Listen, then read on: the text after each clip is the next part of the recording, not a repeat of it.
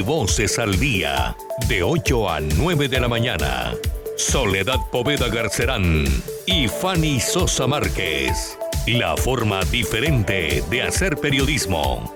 El sábado por la mañana, programas de calidad. Por Radio Ya, 1430 AM.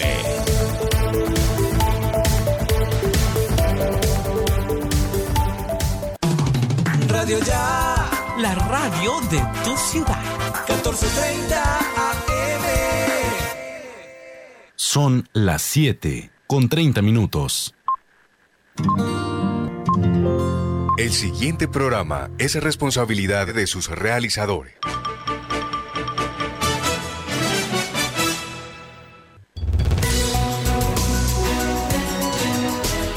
Sábado se abre Agenda de Noticias. Somos información y análisis. Información y análisis. Los hechos del Caribe colombiano y del mundo los llevamos ustedes en 30 minutos. Salud, tecnología, deportes, cultura e innovación. En Agenda de Noticias. Con Rodolfo Rodríguez y Laura Matos. Los sábados a las 7 y media de la mañana por Radio Ya.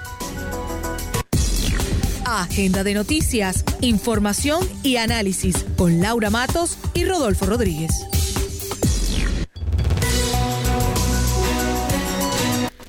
Son las 7 y 31 de la mañana, bienvenidos a Agenda de Noticias. Hoy es sábado 10 de julio y la verdad es que es una hermosa mañana a pesar de que ahora mismo pues está un poco nublada la ciudad.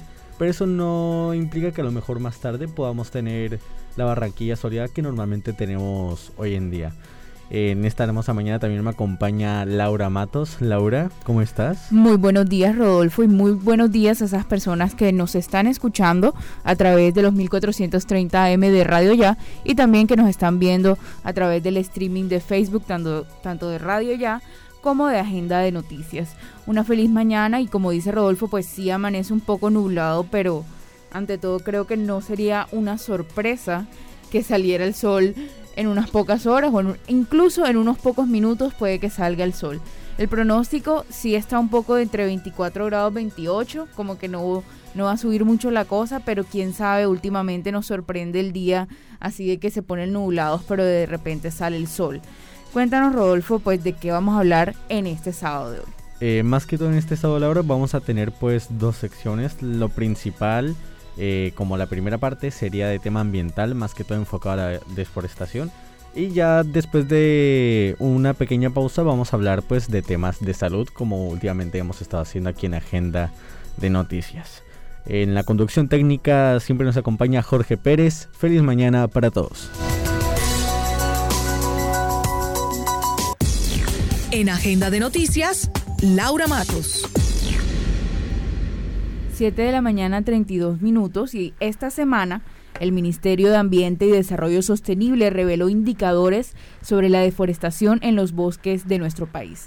El sistema de monitoreo de bosques y carbono del IDEAM identificó que en el año 2020 en Colombia se perdieron 171.685 hectáreas de bosque a causa de la deforestación.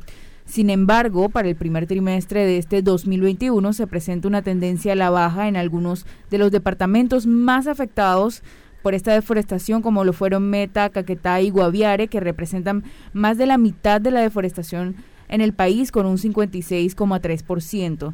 Esto lo anota en Agenda de Noticias el ministro de Ambiente, Carlos Eduardo Correa.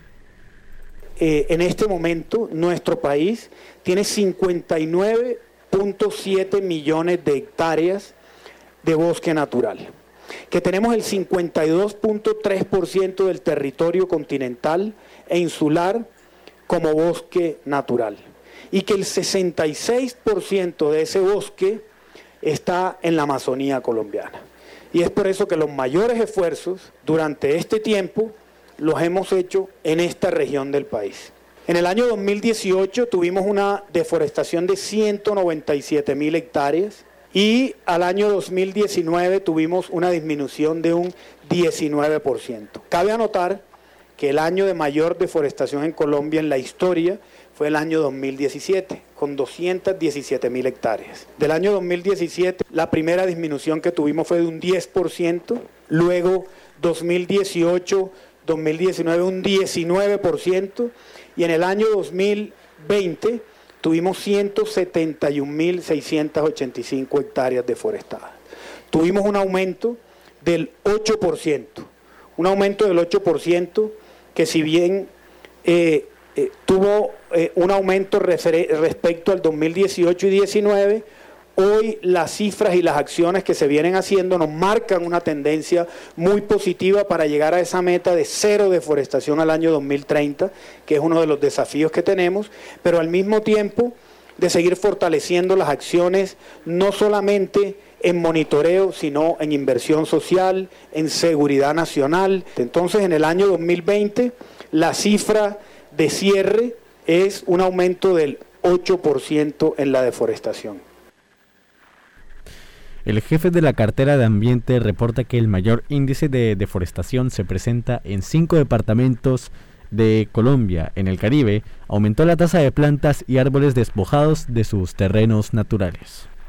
Desde el año 2013 al año 2020, donde podemos ver la tendencia y aquí tenemos el año 2017 donde les contaba que tenemos el mayor pico de deforestación en la historia con 219.552 hectáreas. Aquí comenzamos a ver una tendencia decreciente, 10% al 2018, 19% al 2019 y tuvimos un aumento del 8% al año 2020.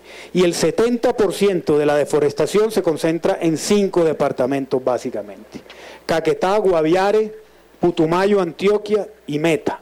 Allí en esos cinco departamentos es donde estamos haciendo las mayores acciones ya que tenemos el Pareto, que es ese 70% de la deforestación en el país. Las diferentes regiones del año 2019 y el año 2020, donde la Amazonía eh, eh, representaba el 62% de la deforestación. Tuvimos dos puntos de participación que aumentó la Amazonía en estos indicadores y en superficies deforestadas en las cinco regiones de Colombia, cómo cambió del 2019 al año 2020. En el Caribe, 105 hectáreas, aumentó en la región andina 3.771 hectáreas, en la Amazonía 11.000 hectáreas, que es donde hemos representado ese aumento del 8%, en la Orinoquía una disminución de 271 hectáreas y en el Pacífico colombiano 1.859 hectáreas que se lograron disminuir. Y es que Rodolfo, los expertos clasifican en dos tipos la deforestación en Colombia y ambos son asociados a cultivos ilícitos. ¿Y eso qué nos quiere decir? Pues que hay una relación directa entre el narcotráfico y la destrucción de recursos naturales. Esto nos dice el ministro de Ambiente, Carlos Correa. Aquí vamos a hablar de dos tipos de deforestación. La deforestación directa y la deforestación indirecta. ¿Qué es la deforestación directa? Eh, reemplaza el bosque por lotes de coca es deforestación directa. Ahí llegaron y sembraron coca, cultivos ilícitos.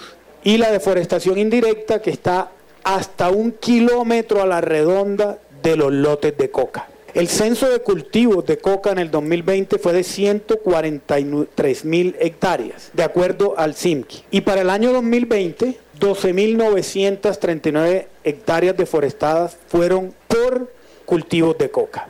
O sea que el 7.54% de la deforestación en Colombia fue para sembrar coca.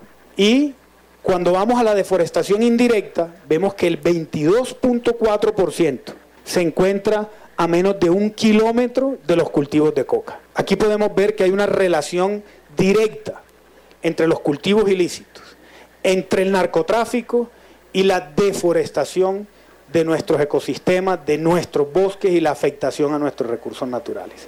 Que casi el 30% entre el 22.4 y el 7.54, casi el 30% lo vemos afectado por este tipo de actividades. Alrededor de esos lotes de coca lo que hay, buscando hacer acaparamiento de tierras para luego llegar a hacer cultivos, para hacer ganadería ilegal, el ministro de Ambiente y Desarrollo Sostenible enumera en Agenda de Noticias las causas de la deforestación en nuestro país. La principal de ellas está relacionada con el acaparamiento de tierras. las causas de la deforestación en el año 2020, las principales causas de la deforestación. En orden de mayor a menor tenemos praderización para acaparamiento de tierras. Gran parte de esa deforestación que estamos teniendo se da para la praderización y acaparamiento de tierras.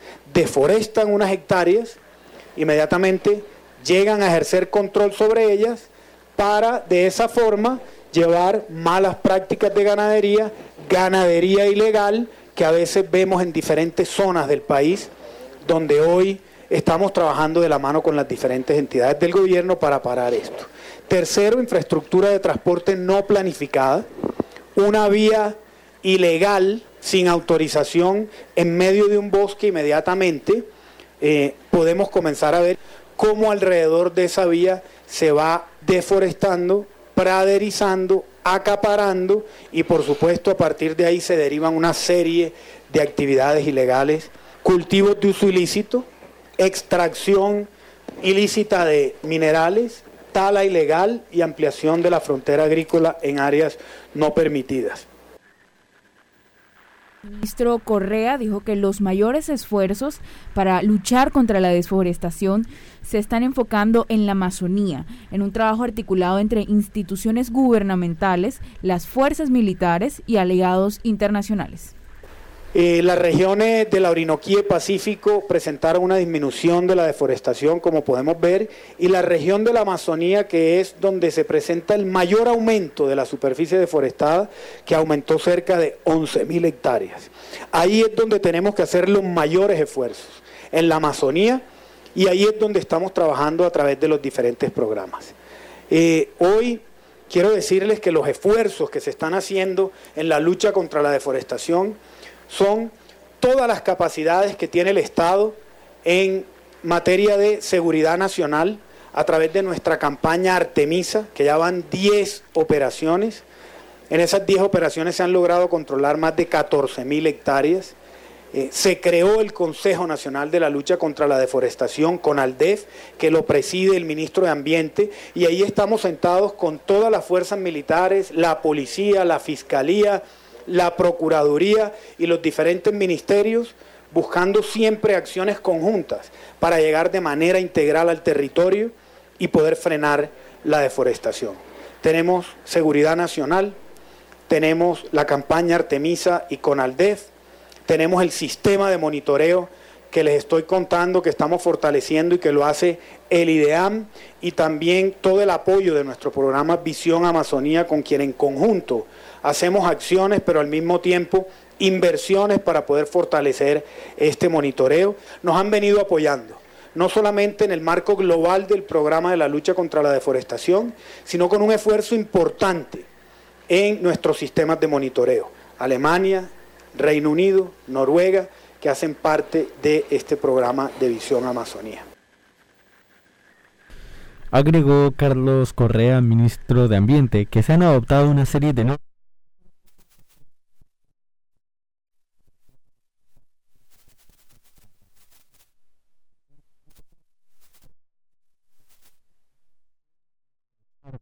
plantas y río. Dentro de esa estrategia de lucha contra la deforestación, un tema de marco normativo moderno, de legislación en el que estamos trabajando. Aquí vemos que hace unos días firmamos el decreto de recursos forestales no maderables del bosque, donde vamos a comenzar a trabajar con las comunidades para que aprendan a usar el bosque de una manera sostenible, que no talen árboles, que usen sus productos no forestales, las semillas, las raíces, las esencias, que le vean el valor al bosque, que vean que también va a ayudar a la generación de ingresos, a una nueva economía, a la bioeconomía. Y este tipo de marco normativo va a ayudar mucho a este nuevo mercado global del clima y a este nuevo modelo de desarrollo económico, social y ambiental. Y por supuesto, la ley de delitos ambientales que fue aprobada en cuarto debate, que ya está para sanción presidencial, donde hemos incorporado nuevos delitos. Hoy la deforestación en Colombia es un delito que da cárcel desde 5 hasta 15 años. La financiación y la promoción de la deforestación, la caza y la pesca ilegal, la promoción y la financiación de acaparamiento de tierras para fines ilícitos y también de ocupación de recursos estratégicos como son las áreas protegidas y los parques nacionales. Y hablando de todo este uso sostenible de la tierra, Rodolfo, el gobierno nacional, a través del Ministerio de Ambiente, señaló que se está trabajando con, en, en hacer contratos naturales de conservación donde las comunidades puedan hacer uso sostenible de zonas delimitadas y se esperan cerrar 9.600 contratos de conservación al año 2022. Esto manifiesta Carlos Eduardo Correa.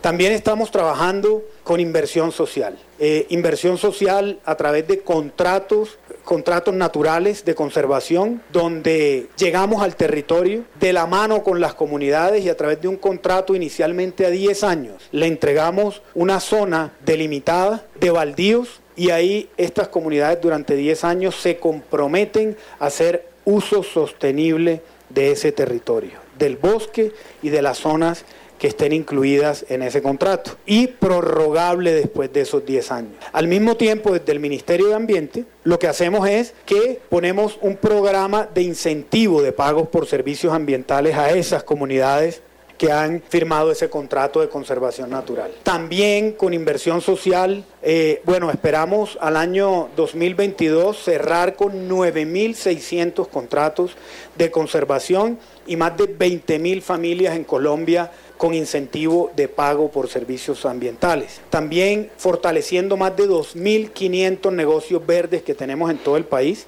Gran parte de estos negocios están en la Amazonía. Y acabamos de firmar convenios no solamente para el fortalecimiento, sino para seguir creciendo en tener nuevos emprendimientos de este tipo. A propósito del incentivo de pago de servicios ambientales, el viceministro de Ambiente, Francisco Cruz, detalla en qué consiste esta figura y quiénes pueden beneficiarse por cuidar nuestra naturaleza. Este, eh, la estrategia de pagos por servicios ambientales es una de las estrategias más importantes para la lucha contra la deforestación, en donde aquellas familias que están asentadas en los núcleos más activos de deforestación reciben este pago para restaurar o para conservar, tanto en la Amazonía como en muchos sitios del territorio nacional, que incluye, por ejemplo, los pagos por servicios ambientales que se han desarrollado en este año en la región de Providencia, en la isla de Providencia, luego de la afectación del huracán, donde aquellas familias reciben un pago de alrededor de 500 mil pesos mensuales para lograr o sembrar corales o restaurar manglares o limpiar los caminos que posteriormente van a servir de ecoturismo. Asimismo, lo desarrollamos en pago por servicios ambientales en aquellos núcleos activos de deforestación en Colombia. Con los pagos de servicios ambientales se está protegiendo más de 115.000 hectáreas de ecosistemas naturales, que junto a los contratos de conservación natural, los 2.581 negocios verdes y el fortalecimiento de la educación ambiental a través de la Escuela de Formación Ambiental hacen parte de la inversión social con la que se llegará a todos los territorios del país, precisa el Ministerio de Ambiente. Finalmente, Orlando Molano, director de Parques Nacionales Naturales, sostiene que entre las medidas adoptadas para disminuir la deforestación en áreas protegidas, además de los acuerdos por servicios ambientales, está el fortalecimiento de viveros. Se van a fortalecer 49 de ellos, se van a construir 47 más y 11 megaviveros. Vamos a, a, fortalecer 49 de nuestros viveros en parques nacionales, la construcción de 47 nuevos y 11 megaviveros. De hecho, ya tenemos uno con 250 mil plántulas en colaboración con Cormacarena en el Cerrillo, en el Meta, que muy pronto lo vamos a abrir. También tenemos en Yariguíes y efectivamente en la meta que nos puso el señor presidente de restaurar, pues por supuesto parques nacionales aporta casi 2 millones de plántulas para esta meta, pero sobre todo la restauración. En los últimos 10 años Parques Nacionales ha restaurado 19 mil hectáreas. La meta es que solo en este año restauremos 21 mil hectáreas y para esa meta, por supuesto, esperamos lograrla en diciembre. Así que ese es el propósito que tenemos y esas son las actividades que tenemos en Parques Nacionales.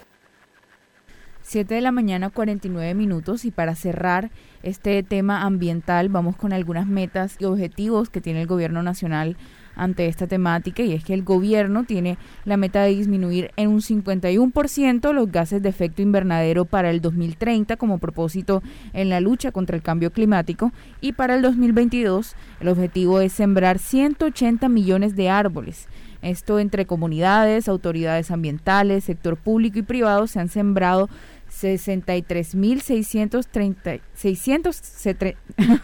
636 mil árboles y la meta en este año es llegar a 125 millones para avanzar en la restauración de los ecosistemas del país. 7 de la mañana 49 minutos, hacemos una pausa en Agenda de Noticias. Encuéntranos en Twitter y Facebook como arroba a noticias Arroba a noticias Somos información y análisis. Energía Solar, la compañía que produce las ventanas reconocidas por su calidad a nivel nacional e internacional, ofrece Ecomax, una línea de ventanas con máxima seguridad por su vidrio templado, máximo desempeño por su resistencia al viento y al agua, máximo aislamiento por su sellamiento acústico, máxima durabilidad por su garantía en sus componentes. Asúmese por la ventana que es. Ecomax, by Energía Solar. Mayores informes, energiasolarsa.com. Energía Solar, el poder de la calidad.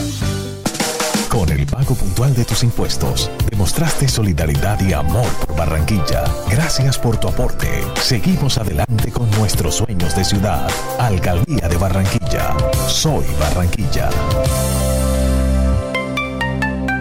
Energía Solar, la compañía que produce las ventanas reconocidas por su calidad a nivel nacional e internacional, ofrece Ecomax, una línea de ventanas con máxima seguridad por su vidrio templado, máximo desempeño por su resistencia al viento y al agua, máximo aislamiento por su sellamiento acústico, máxima durabilidad por su garantía en sus componentes. Asúmese por la ventana que es. Ecomax, by Energía Solar. Mayores informes, energiasolarsa.com. Energía Solar, el poder de la calidad. Con el pago puntual de tus impuestos, demostraste solidaridad y amor por Barranquilla. Gracias por tu aporte. Seguimos adelante con nuestros sueños de ciudad. Alcaldía de Barranquilla. Soy Barranquilla. Energía Solar, la compañía que produce las ventanas reconocidas por su calidad a nivel nacional e internacional, ofrece Ecomax, una línea de ventanas con máxima seguridad por su vidrio templado, máximo desempeño por su resistencia al viento y al agua, máximo aislamiento por su sellamiento acústico, máxima durabilidad por su garantía en sus componentes. Asúmese por la ventana que es. Ecomax, by Energía Solar. Mayores informes, energiasolarsa.com. Energía Solar, el poder de la calidad. Con el pago puntual de tus impuestos, demostraste solidaridad y amor por Barranquilla. Gracias por tu aporte. Seguimos adelante con nuestros sueños de ciudad. Alcaldía de Barranquilla. Soy Barranquilla.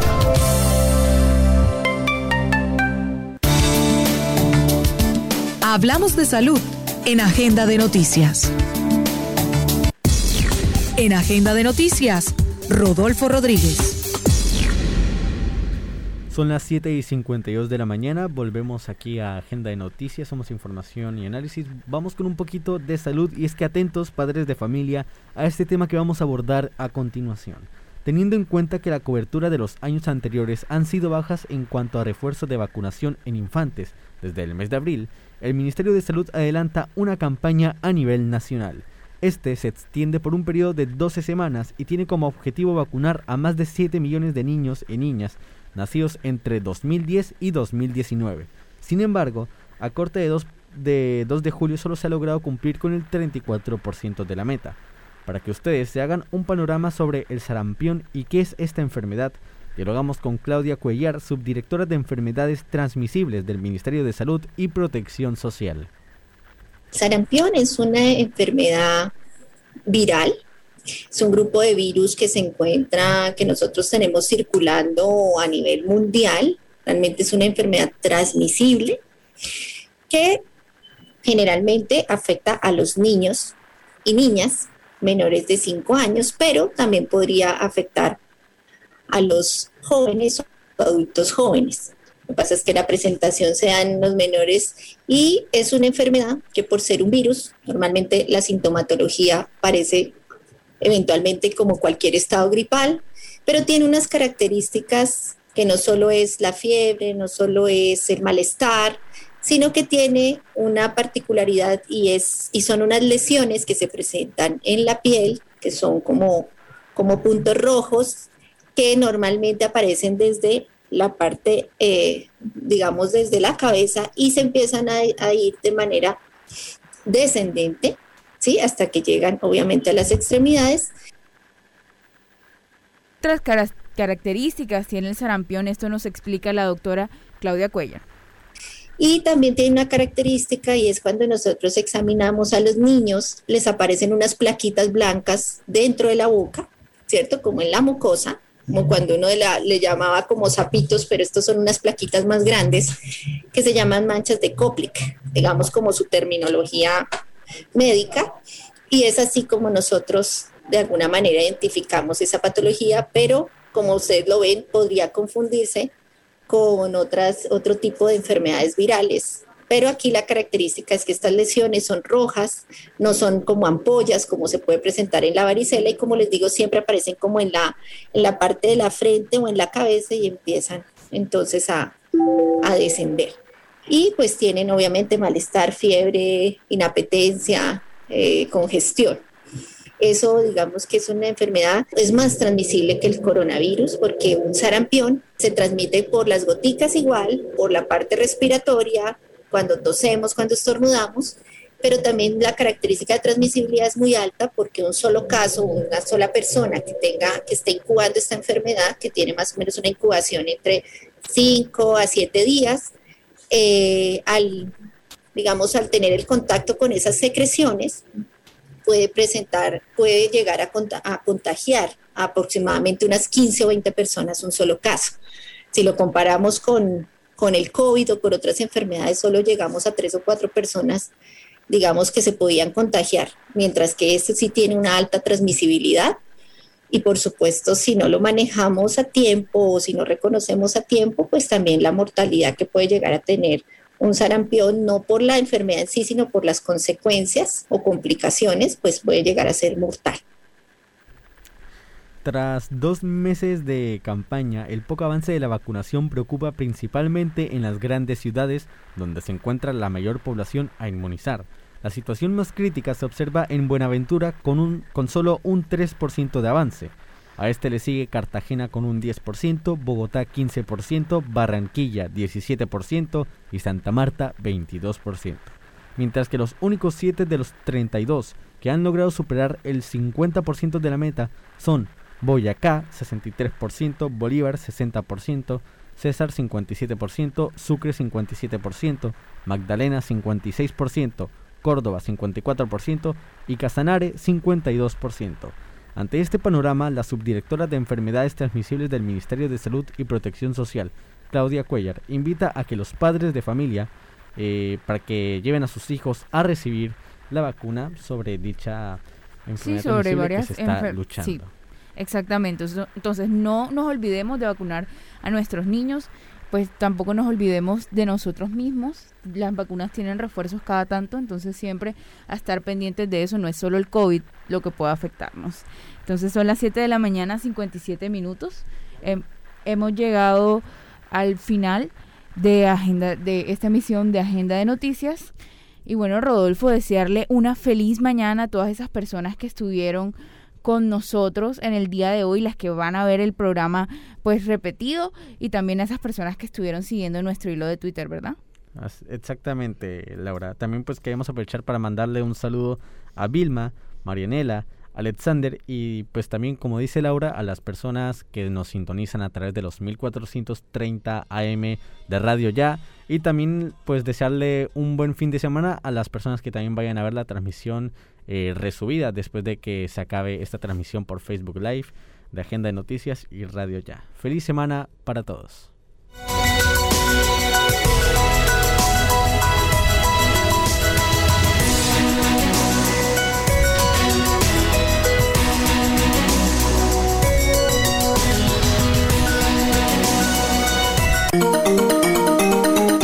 Desde Barranquilla,